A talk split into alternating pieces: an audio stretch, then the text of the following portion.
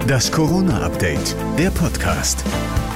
Heute ist Donnerstag, der 18. Februar und ihr hört jetzt wieder eine neue Folge des Corona-Updates, der Podcast mit dem Nachrichtenstand von 15 Uhr. Ich bin Thorsten Ortmann und grüße euch. Sterben Corona-Patienten an oder mit dem Coronavirus? Diese Frage begleitet die Wissenschaft seit Beginn der Pandemie. Die Rechtsmediziner am Uniklinikum in Hamburg haben das genau untersucht und im vergangenen Jahr 735 Corona-Tote obduziert.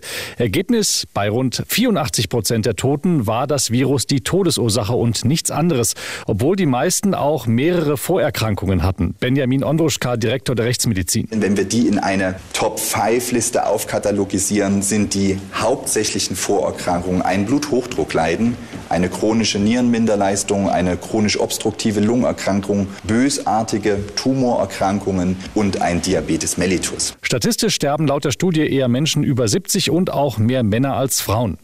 In Flensburg breitet sich die britische Virusmutation immer weiter aus. Mittlerweile hat jeder zweite Infizierte diese Form.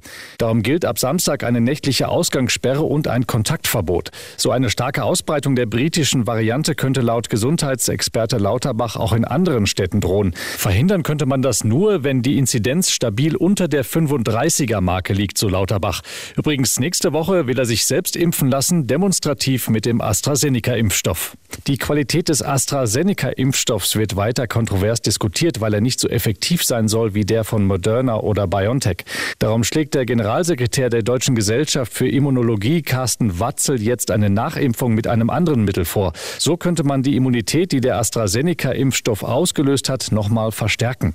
Ja, ja, auch Megastars haben Probleme in der Pandemie.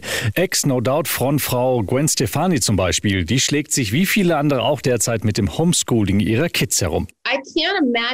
Mein ältester Sohn erzählt mir ständig Dinge, von denen ich noch nie gehört habe. Gestern fragte er mich, ob ich wisse, warum man einen Herzinfarkt bekommt und hat mir alles über Blutgerinnsel erzählt. Tja, da kann wohl noch jemand kaum erwarten, bis die Schulen wieder öffnen. Das war das Corona-Update vom 18. Februar.